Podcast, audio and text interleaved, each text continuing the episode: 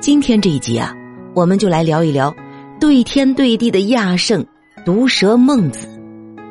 孟子名轲，字子瑜，邹国人，大约生于公元前三七二年，卒于公元前二八九年。也就是说啊，孔子去世后，墨子才出生；墨子去世后，孟子才出生。孔子比墨子大八十多岁，墨子比孟子大了九十多岁。孟子出生时啊，孔子去世已经上百年，因此，孟子不是孔子的亲传弟子。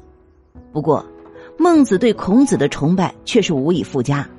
他和孔门弟子一样，都认为自从有人类以来，就没有比孔子更伟大的。所以啊，孟子以孔子的忠实信徒自居。为发扬光大孔子的思想不遗余力，后世也把他们两人的学说并称为孔孟之道。其实认真说来啊，孔是孔，孟是孟，他们两个时代不同，个性不同，观点也不完全相同。孟子在中国是个家喻户晓的人，太多的故事、成语、寓言来源于他。五十步笑百步，缘木求鱼，寡不敌众。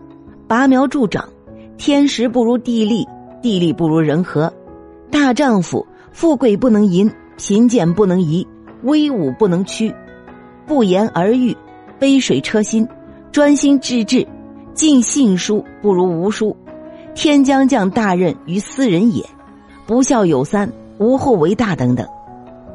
在先秦诸子中啊，孟子的语言风格平白浅易，畅快爽利。最接近现代中国人的口风。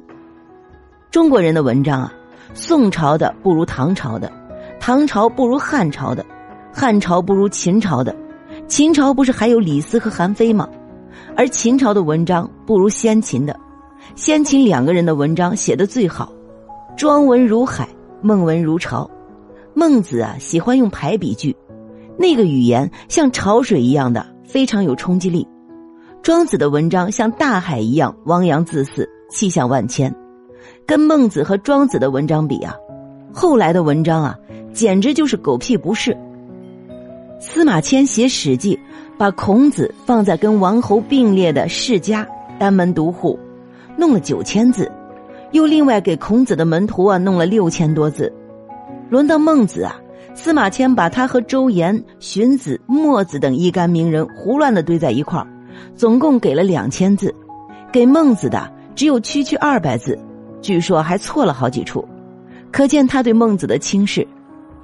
孟子在中国思想史上很难说清，秦汉到隋唐，孟子基本处于冬眠沉寂状态。起初啊，还有汉文帝把孟子和《论语》等作为博士读经的辅导资料。汉武帝起，孟子就被清理出皇家体制。《论语》则渐渐上升为经的地位。孟子生前啊，能言善辩，好辩成名；死后，荀子把孟子说的是一无是处。后来，王充也曾逐条的批驳孟子学说。再往后啊，不要说表扬了，连批评之声也寂寞无闻。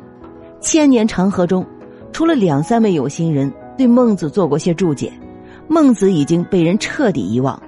但是从唐代开始。经过韩愈、王安石、二程、朱熹等完全不同类型的人共同的推荐，孟子一步步又重返了主流文化舞台。这种推荐和影响与孟子在书中那些触目惊心的话语，比如说“君之视臣如土芥，则臣视君如寇仇；民为贵，社稷次之，君为轻”，形成鲜明的对照，让人很疑惑。如此尖锐、煽动性危险的言论，怎么可能与专制帝国和平共处呢？把孔孟摆放在神龛中央的儒学，一向标榜自己温厚敦良、温文尔雅，一副中庸之道的模样。但孟子啊，时时处处澎湃激昂，无所顾忌，开口就放狠话，处处都是战争，感觉啊，有种无所不用其极的架势，动不动就舍我其谁。这样一个哪吒闹海、孙猴子闹天的角色，却成为北宋以后历代王朝正统文化的代表，是不是觉得很奇怪啊？这都是怎样的诡异啊？孟子文章写的漂亮，但人啊却很不好说话。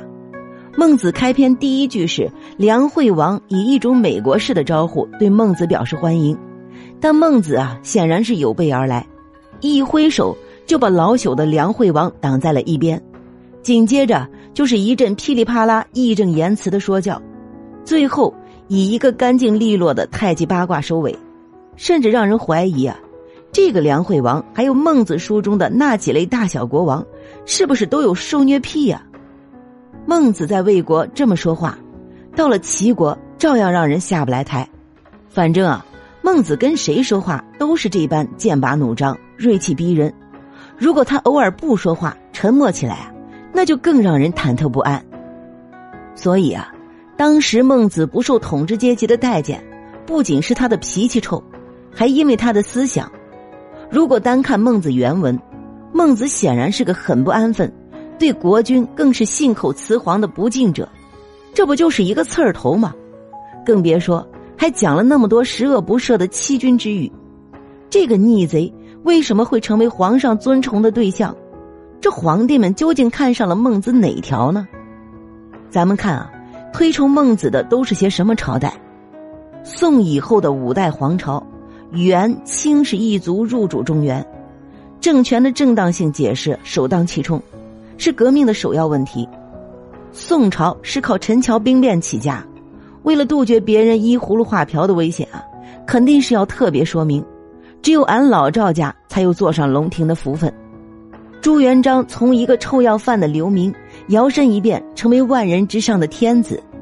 要是天底下个个臭要饭的，都想一尝黄袍马褂的滋味，那还了得？所以得跟天下说清楚了，人家孟夫子啊。就是说，人人可以为尧舜的，但你也可千万别当真，也没人当真。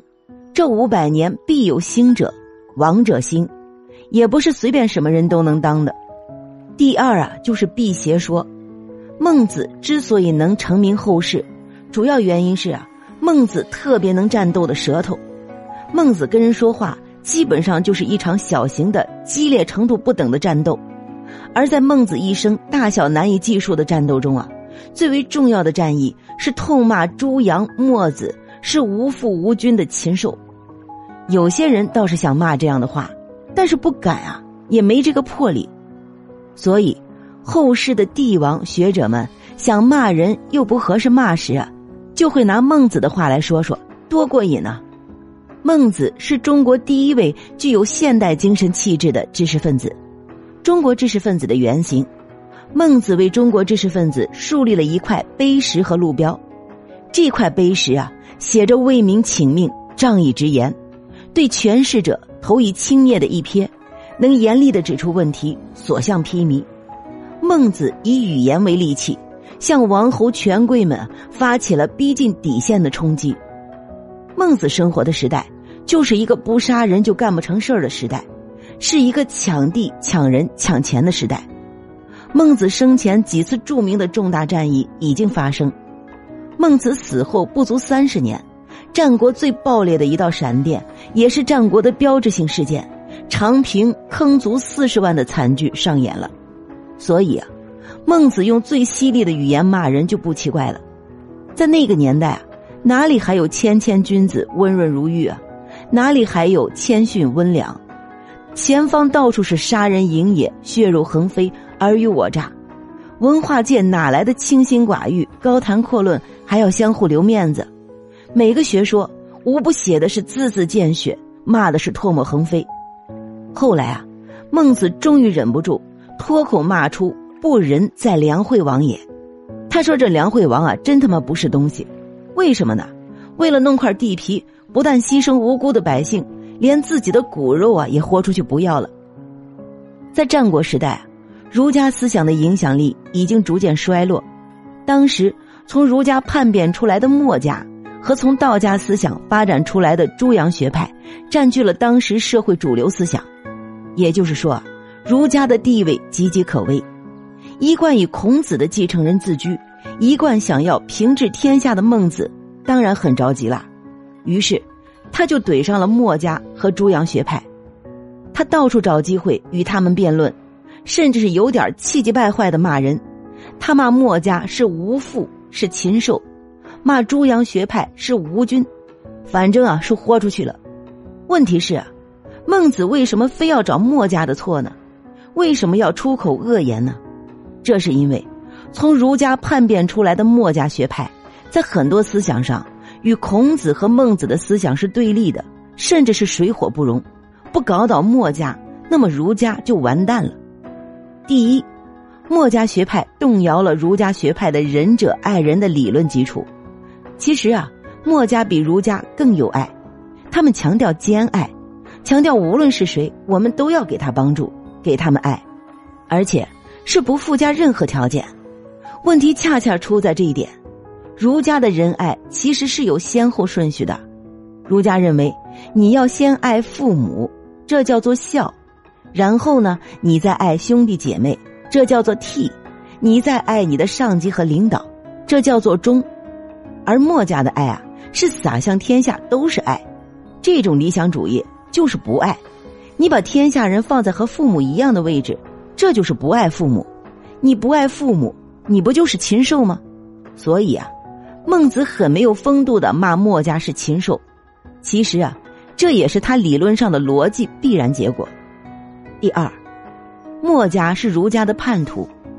墨子本来是儒家的弟子，后来离开了儒家，自创了墨家学派，而且是与儒家学派势不两立。